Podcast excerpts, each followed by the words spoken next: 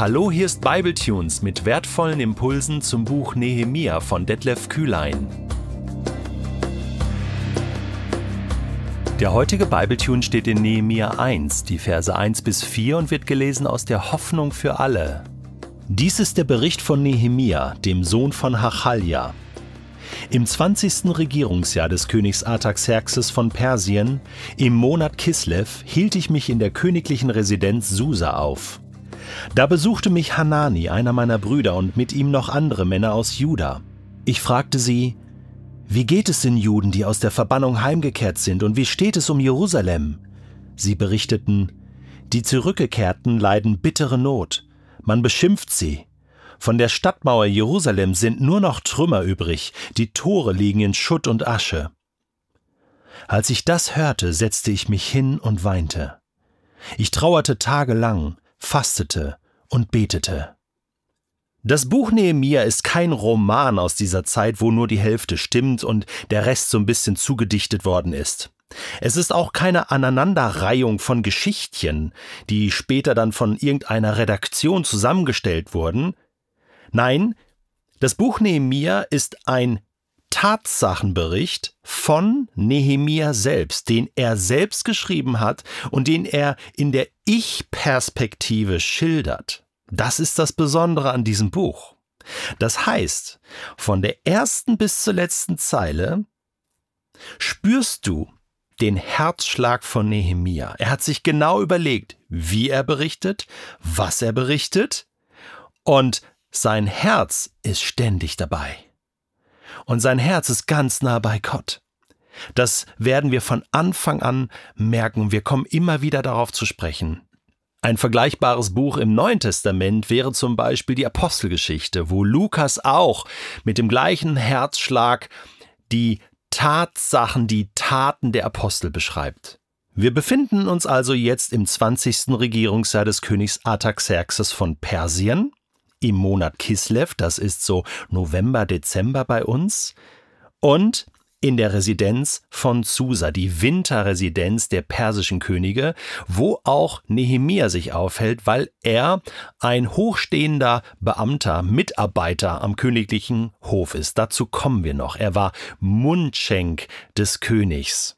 Und die ganze Geschichte beginnt damit, dass Nehemia Besuch bekommt, und zwar aus Jerusalem.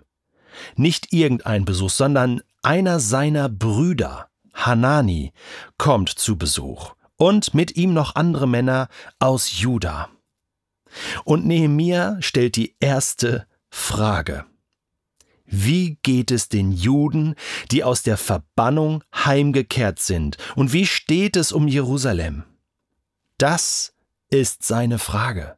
Noch nicht einmal Hanani, wie geht es dir? Wenig Smalltalk. Und das Ganze ist hier auch nicht einfach so, Ha ja, gut, ich muss jetzt mal fragen, wie läuft's in Jerusalem? Nicht schlecht, aber eigentlich interessiert mich das nicht wirklich und das Ganze ist ja auch schon 140, 150 Jahre her. Ähm, ich, ich ist ja auch nicht meine Verantwortung, nicht mein Bier. Ich habe hier ganz was anderes zu tun am persischen Hof, habe hier ganz andere äh, äh, Sachen auf dem Tablett und und äh, was interessiert mich Jerusalem? Nein, es ist von Anfang an eine große Anteilnahme zu spüren und von Anfang an will Nehemia wissen, wie steht es wirklich um das Volk Gottes, um Israel? Wie steht es um die Heimgekehrten, die jetzt Jahrzehnte in der Verbannung waren, im Exil, erst in Babylon, dann unter persischer Herrschaft und jetzt zurückgekehrt sind in das zerstörte Jerusalem, Hanani, berichte mir, wie sieht es aus? Ein Buch, was ganz eng mit dem Buch Nehemia verknüpft ist, ist das Buch Esra. Esra hatte den Auftrag unter der Leitung des äh, persischen Königs Kyros, den Tempel wieder aufzubauen. Er hatte quasi die geistliche Leitung, sollte den Gottesdienst auch wieder einführen. Und Nehemia wird dann später die Aufgabe haben, die Stadt wieder aufzubauen beziehungsweise die Stadtmauer, den Schutzwall um die Stadt herum. Also Nehemia und Esra arbeiten quasi Hand in Hand, parallel. Es sind zwei parallelen Geschichten, die aber zusammengehören. Deswegen lese ich mal aus Esra Kapitel 1, dass wir hier den Zusammenhang bekommen. Im ersten Regierungsjahr des Perserkönigs Kyros ließ der Herr in Erfüllung gehen, was er durch den Propheten Jeremia vorausgesagt hatte. Er bewog Kyros dazu, in seinem ganzen Reich mündlich und schriftlich folgenden Erlass zu verkünden. Kyros, der König von Persien, gibt bekannt, alle Königreiche der Erde hat Gott, der Herr, der im Himmel regiert, in meine Gewalt gegeben. Er gab mir den Auftrag, ihm zu Ehren in Jerusalem in der Provinz Juda einen Tempel zu bauen. Wer von euch zu seinem Volk gehört, soll nun nach Jerusalem ziehen und beim Wiederaufbau des Tempels mithelfen, in dem der Herr angebetet wird. Denn er ist der Gott Israels, der in Jerusalem wohnt. Sein Segen möge euch begleiten. Ist das nicht stark? Also, wir kommen noch zum Buch Esra, das wird dann das nächste sein, äh, aber äh, nur mal so viel, das ist doch stark, oder? Wie Gott hier seine Finger im Spiel hat. Er regiert. Er hat es vorausgesagt durch Jeremia und jetzt geht es, ja, 140, 150 Jahre später in Erfüllung. Esra ist schon da. Die, ähm, äh, das Volk, das Restvolk sozusagen ist zurückgekehrt in Jerusalem und sie beginnen schon mit diesem Wiederaufbau des Tempels. Ja, Gott regiert und Nehemia wusste das. Und jetzt kommen wir hier zu Nehemia Kapitel 1. Hanani kommt zu Besuch mit ein paar anderen Männern und er fragt, hey, wie läuft's? Wie geht es euch dort? Ihr seid doch zurückgekehrt. Ihr seid jetzt dabei, den Tempel wieder aufzubauen. Wie geht es euch? Wie steht es um Jerusalem? Und sie berichteten, die Zurückgekehrten leiden bittere Not. Man beschimpft sie. Hey, es ist nicht so einfach. Es stockt an allen Ecken und Enden. Wir kommen gar nicht dazu, wirklich den Tempel wieder aufzubauen. Von der Stadtmauer Jerusalems sind nur noch Trümmer übrig, die Tore liegen in Schutt und Asche. Also das war das Problem, man war den Angriffen des Feindes ringsum ausgesetzt, man konnte sich nicht schützen, man konnte nicht in Ruhe das wieder aufbauen, das hatte man sich vielleicht anders vorgestellt. Und, und Kyros hatte vielleicht auch keine Truppen mitgeschickt, um sie zu schützen und das ganze Projekt zu begleiten. Irgendwas war da schiefgelaufen. Und Nehemia fragt nach, weil ihn das interessiert weil ihn das bewegt. In Jeremia Kapitel 15, Vers 5 steht folgendes Wort. Wer wird mit dir Mitleid haben, Jerusalem? Und wer dir Beileid bekunden? Und wer wird bei dir einkehren, um nach deinem Wohlergehen zu fragen? Nehemia ist derjenige, der nachfragt. Nehemia bekundet Mitleid. Nehemia kümmert sich, denn ihm ist es nicht egal. Ja, er ist nicht verantwortlich für die Zerstörung Jerusalems, das waren seine Vorfahren. Und trotzdem macht er sich mitverantwortlich.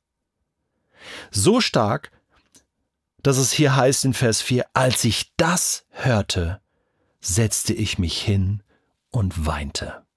Und Leute, das kann nur jemand tun, der wirklich bewegt ist, der wirklich ein großes Interesse hat an Jerusalem, an seinem Volk. Ich bin auch ein Israelit, es ist auch mein Jerusalem. Und die Berufung Gottes, sie gilt auch mir. Ich setzte mich hin und weinte, ich trauerte tagelang, fastete und betete. Was für eine Reaktion. Stärker kann man nicht reagieren auf eine Krise. Stärker kann man nicht reagieren auf so eine Zerstörung, auf so ein Leid. Damit bekundet man, ich bin Teil und mir ist das nicht egal. Und es muss sich was ändern und alles, was in meiner Macht steht, will ich tun. So berührt und beruft Gott Menschen. Und diese Menschen brauchen wir heute genauso. Weißt du, du kannst durch die Fußgängerzone deiner Stadt gehen. Du kannst durchs Internet surfen und dir vieles anschauen. Du kannst Menschen begegnen und gleichgültig bleiben und nichts wird berührt und bewegt in deinem Herzen. Oder du gehst durch die Fußgängerzone und du musst anhalten, denn du siehst einen Menschen, du siehst eine Situation und du merkst, hier muss ich eingreifen, ich muss etwas tun. Du schaust die Nachrichten und dein Herz wird so bewegt, dass du, dass du innehältst, dass du anfängst zu weinen, weil Gott dein Herz berührt und aufmacht und dir damit sagt, es ist nicht nur Gefühlsduselei oder irgendwie so, sondern ähm, dieses tagelang Trauern und Fasten und Beten und wir kommen dann noch zu dem Gebet von Nehemia. Das ist mega stark. Schauen wir uns noch an. Da in dieser Zeit erwächst eine Strategie, die Gott dir dann auch aufs Herz legt und sagt, so, und jetzt steh auf, krempel die Ärmel hoch und jetzt gibt es einen Plan und das und das gilt es zu tun. Das werden wir bei Nehemiah erleben. Aber es beginnt mit einem offenen Herzen